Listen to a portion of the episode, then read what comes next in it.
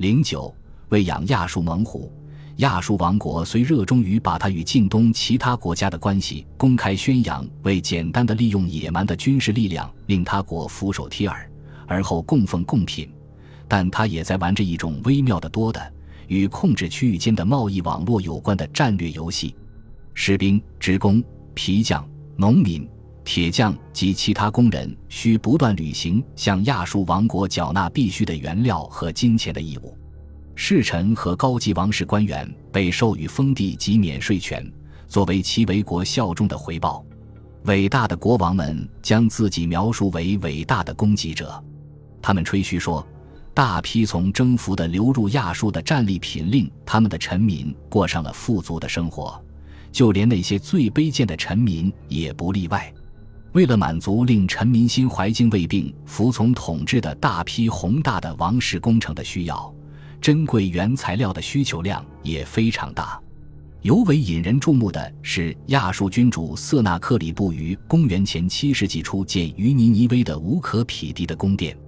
这座宫殿宏伟壮观，占地面积超过一万平方米，用饰有银。铜及精心雕刻的象牙的香木装修的富丽堂皇，外墙以大批彩色釉面砖作为装饰。该建筑物的每一厘米都覆盖着精细的描述国王凯旋场景的概略图，就连家具也是用最优质的原材料制成，上面镶有象牙和贵重金属。为了让国家能够有效运转下去。亚述王国经常需要一定数量的优质原材料及奢侈品成品的供应，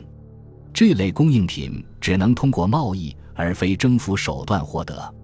亚述国王越来越希望腓尼基诸城邦能满足这些巨大的需求，并为王室舰队提供大量船舶和船员。亚述人尤为重视的是贵重金属，特别是白银，它最终将成为为整个帝国所接受的硬通货。及打造兵器所需的铁的流向，腓尼基城邦对亚述的利用价值意味着一些城邦将继续享有一定程度的政治及经济自治权，而非被并入这个帝国。可以肯定的是，基提翁殖民点的建立可能是腓尼基诸城邦对当前亚述向他们施加经济压力所做出的反应，因为泰尔再也无法完全仰仗他的塞浦路斯商业伙伴的长期友好关系了。然而。真正的地缘政治上的分水岭出现在公元前八世纪初，此时亚述国王阿达德尼拉里三世征服了叙利亚北部。准确而言，这一历史进程对于泰尔人来说可谓喜忧参半。从可喜的一面来说，亚述人攻占了叙利亚北部的行动一举消灭了一些最可怕的商业竞争对手；但从忧的一面而言，泰尔人丧失了一处重要的贵重金属来源地。而当获胜的征服者向被征服者索取与腓尼基人的贡品相同的货物时，情况更加恶化了。如果要满足亚述人的巨大需求，就必须勘探、开发新的矿藏资源。